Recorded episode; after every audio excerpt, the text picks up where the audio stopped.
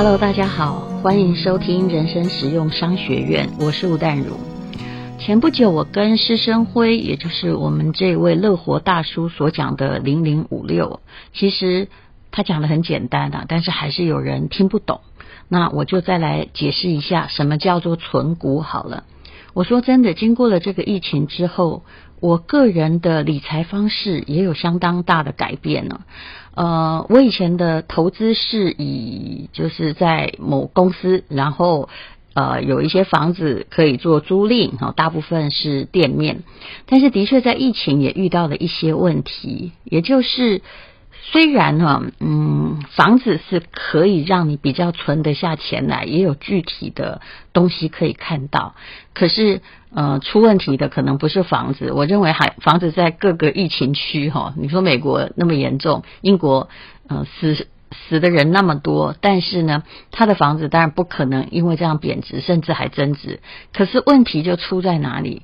很可能出在管理公司，这管理公司大部分哈，如果是做房屋租赁的，那或者是他们自己本身还有投建案的，极可能因为。嗯，卖不出去哈，拿不到，因为贩售是出了问题嘛，租赁比较没有出问题，拿不到钱，然后万一管理公司倒了啊，或者是有这个疑虑的话，那他很可能就没有办法好好的管理的房子。之前在疫情的时候，我比较没有这样子的担忧，因为我一向是觉得，我都跟别的公司窗口好好的签约，然后大家循正轨，然后租金呢，它是可以抽多少的比例。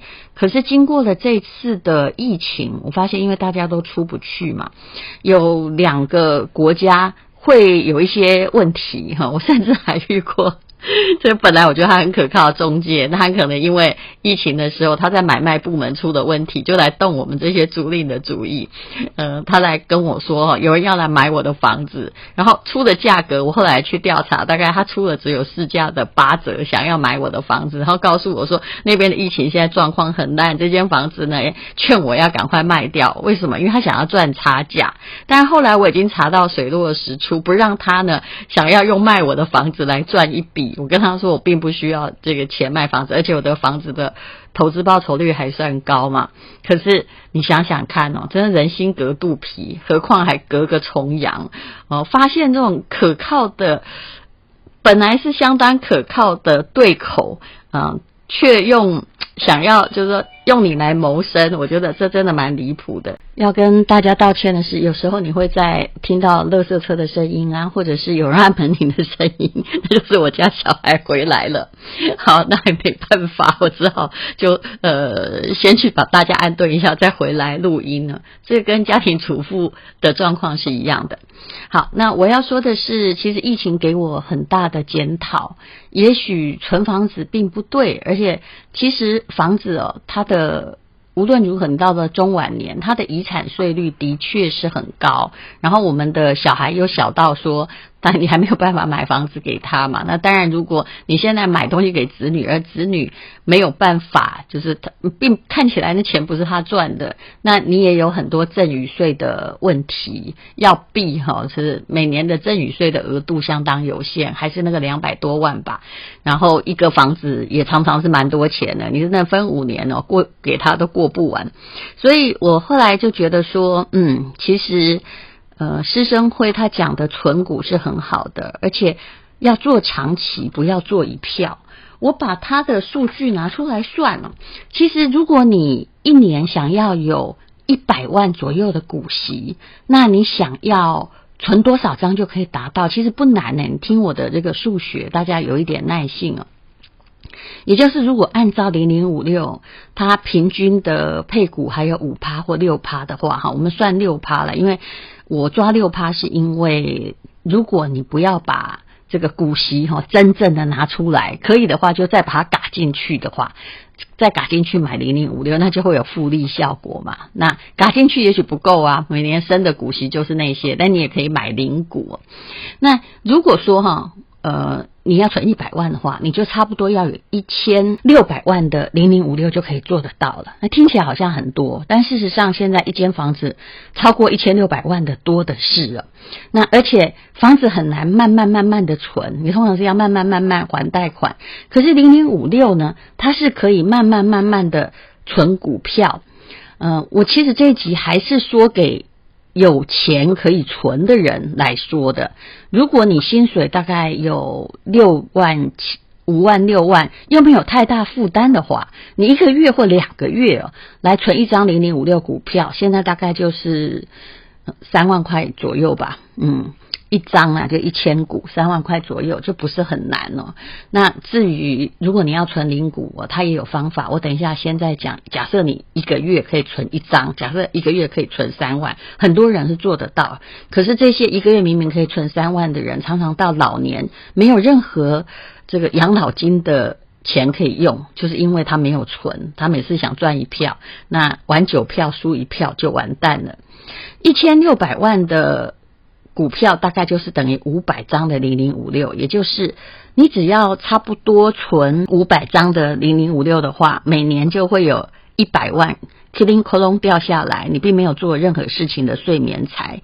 假设你五百个月嘛，就是五百张，那除以十二个月的话，其实你存四年多，你就会有这笔钱。那如果这五百张呢，就是分五百个月存的话，听起来好像还是要存挺久的。就是呃，五百个月除以十二哈，就是你可能要呃一算，好像好几十年才存得下来。但是有时候你有年终奖金啊，或者是呃突然你继承了一笔钱呐、要达到这一千六百万，说真的也没有真心那么困难，或者你有。一间房子，那他可以贷款贷个一千六百万，其实用台北市来算，并不是很困难啊。很多人都已经把房子的他都缴完了，那贷出个一千六百万，有五百张，那每年多个一百万，哇，其实。以现在在人口红利慢慢减少的国家而言，我认为房地产不会大转。我企图把很多事情讲得比较简单一点，也就是可以让你退休，而且又感觉到很心安的答案，就是我都还把标准弄得很高，叫做五百张零零五六。以现在价格而言，大概就是一千六百万元不到。嗯，用存股，有一件事情大家。一定要记得，从数学上来说，你存的股息不要很开心的花掉，因为如果你还有收入，请你花别的，把那个股息再投进去，这样才叫做长期的复利。那么，呃，用这个你赚的钱来讲，哈，如果你每年可以拿到六趴的话，哈，那就是差不多你每年感觉到自己莫名其妙，哈，有一个人在帮你赚钱，多了一百万嘛。那按照这个资产的增值。复利的效果，至少十年哈，你的呃一千万会变成一千六百万，那你的一千六百万呢会变成多少钱？你就再乘以一点六倍就对了。那复利效果是在刚刚开始的时候比较少，比较微薄哈，因为你要存的是一点零六乘以一点零六，乘刚刚开始蛮少，可是乘到最后哈会变成一股庞大的势力，也就是呃如果你用。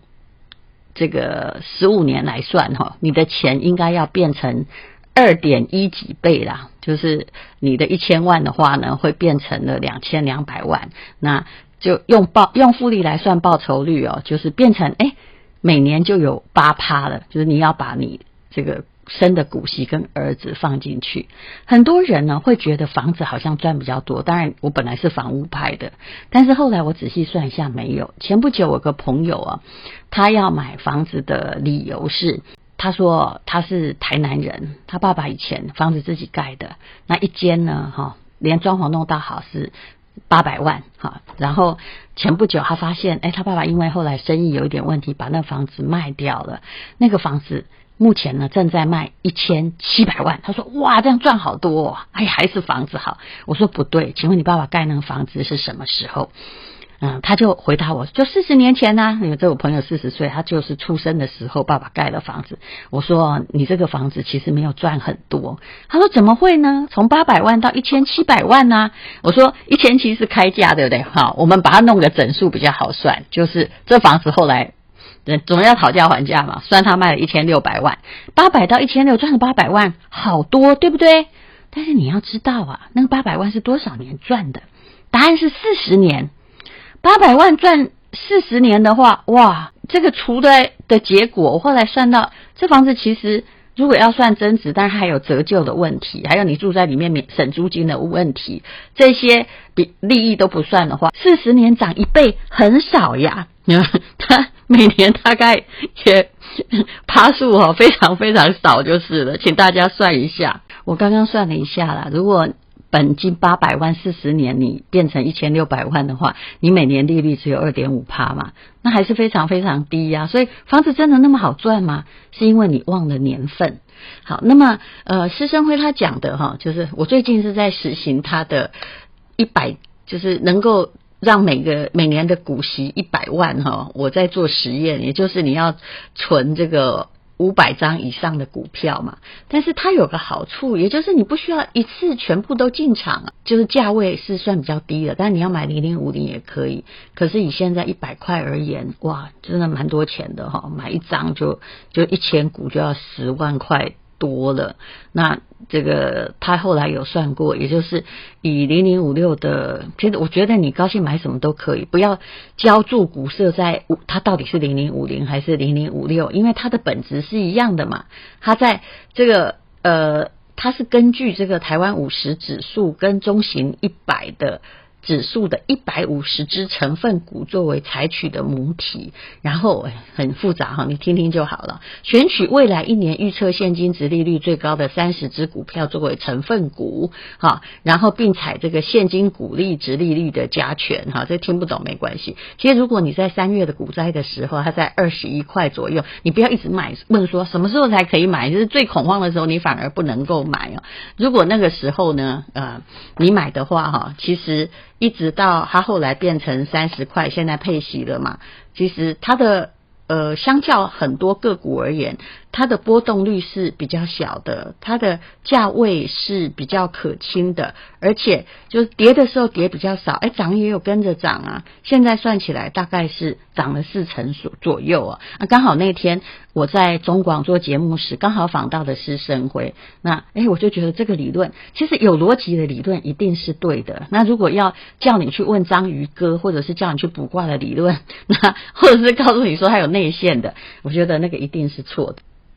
那施生辉讲的随时可以买也是对的，因为如果它殖利率大概你如果买贵一点，它可能就变五趴，好，最烂四趴。然后，但是如果你在低价买的时候，它可以到八趴九趴。没有人知道未来的股市会怎样，会呃，他也不知道什么叫做高点。好，现在的高点搞不好也是未来的低点。那如果你这么相信台湾的经济会发达，因为他帮你选台湾这个股利最高的那三十张。三十种股票嘛，那与其忧虑什么时候进场，你不如就像大家在讲的基金定期定额的方式来买哦，完全不用猜高低点，是很安心的方法。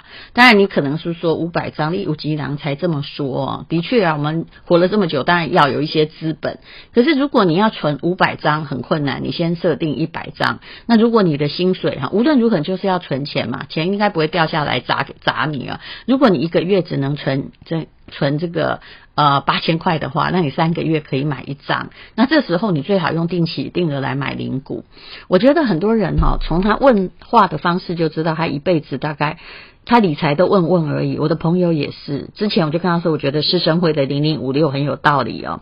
可能那是几年前了，结果他嗯、每三个月问我一次，说，哎，你说的那个是什么零零什么什么？我说我不要再跟你讲了。其实我告诉过你三次了，你哈、哦、就是。你始终没有把这件事放在心里，那你更不必说你会执行存股的这个行为，因为这是需要很大的关注跟纪律纪律的。何况你都四十八岁了，你对你四十八岁，如果人生没有纪律或觉得理财这件事不是很重要，但你现在又不是很有钱的话，那就表示你一辈子不会实行。你可不可以？也许我们对钱，我不是一个真正就是说很爱算小钱的人，但是我对于就是说。一个钱所造成的，后来你是不是有一种安心感？我还是蛮在意的。我很知道，人到了中晚年呢，你万一没有收入，没有被动收入，没有睡眠财，你就是每天就在担心哦。你的储蓄会被政府削减，你的退休的生活会越来越糟，还担心自己命活太长了。好，那么也就是说，哈，它是一个买殖利率高的东西，然后买一个不要集中在个股的东西。其实对我而言，我觉得就算你很有钱买台积电，现在一张大概四十几万，你还是会充满风险的。你说现在中国最缺芯片，可是你怎么知道以人家的科技哈，搞不好他也会几年内上太空或发展出一个芯片的科技？因为我知道他们现在很努力在弄，你不能够一直诅咒别人都弄不出来，因为未来充满可能性。而呃，台积电虽然我觉得它管理得非常非常好，也是台湾之光，可是你知道吗？台湾以前不只有台积电，还有别的，那别的都已经凋零了，那剩下这个第一名，也就是说，每一家公司只要它是一个公司，只要它是一个人治社会啊，只要它策略错误，它都有可能将来不能帮你保本。但是由这种哈，等于是数学过滤过的三十种，而且常常在变动的高股息的这殖利率高的股票，我觉得是比较准的。好，那我们就不用讨论什么零零五零零零五六，那零股怎么买呢？如果你三个月只能买一张，其实这样已经对上班族算蛮多的，那你就。你不要问我零股怎么买，因为吴淡如没有买过零股哈，这不是骄傲，这是事实。那你可以去听那个股癌，他就有讲零股怎么买，非常受欢迎，请你去听他的这个 podcast，或者你就 Google 哈。其实会用手机的人，会听 podcast 的人，一定会用 Google 啊。那你就去 Google 说零股怎么买，我可以跟你讲，他讲得清清楚楚。那你只要在电脑上设定哈就可以了。你甚至可以每个月定期扣款哦，不要用你的脑来记，用电脑来帮你记住，我觉得是比较好的问题，免得哈等你存不到退休金，发现就是说其实是因为我忘了买，那一切的都会归因于一切的错误都是我们脑的错误。好，那么呃。这个施生辉叫大家哈，他我刚刚说的是，我认为你存五百张，你人生可以高枕无忧哈。假设这个台湾的股票市场还在的话，那么他说呢，你只要存这个，大概是存个二十张，其实你已经算是你的年龄层中的有钱就有钱人了。那么如果你要真正的要。大幅加码，因为有时候你会出的每个月的八千块，又突然多了三万块的奖金哈，或者是谁给你一笔遗产，或者是谁突然来的一笔斜杠的钱的时候，你要加码的话，那它就是呃师生会讲的法则了哈，K 值啊，诶 K 就是呃。这个英文字母的那一个 K 哦，K 小于二十的时候进场，那 K 大于二十的时候，你可以这个卖一些啦，哈。但是有时候你卖掉，说真的，你也不知道它会涨多少。但我的做法是，我觉得你只要把零零五六的股息，然后每年配股的时候再进去买零股，那你就可以达到复利的效果哈。那以这个。今年目前来看，它的涨幅涨到了大概是四十趴了，绝对有逊于零零五零，因为它今年大概涨了五十几趴。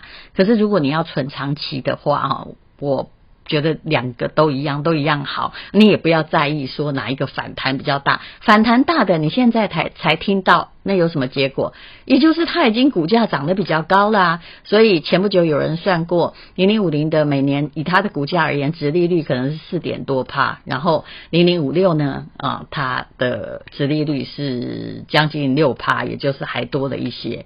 好，那么我今天呢，就是把存股的道理讲一讲。那请大家如果有办法，你就。五百张很多，对不对？那先存个十张。其实，如果你今天是一个什么都没有的人啊，然后一笔钱放在定存，其实是你的利息实在是被通膨吃掉。那你不如就开始，只要你有十张这种感觉像金鸡母，然后每年再给你被动收入的东西，你会觉得你的人生会变得安稳很多很多。那这时候呢，你就会。人的精神的愉快，然后不需要为钱有很多忧虑，你才会有很多力气去做别的事情。好，这就是我对于乐活大叔的呃零零五六的看法，而我最近呢也决定陪他做一个这样子的实验，因为房子的问题、投资屋的问题，虽然我一直觉得我比较擅长，可是的确是碰到疫情之后哈，诶有些地方交屋我都没办法去诶，那呃给别人管理好像又有点就是。呃，那个管理公司目前也慢慢的，当他有财务危机，你会，你当然可以换，因为权状还是在你手里，可是你还是会制造比较多的麻烦。那找错人呢，状况也很严重。好，那这就是我今天所说的人生实用商学院，让我们一起来存股吧。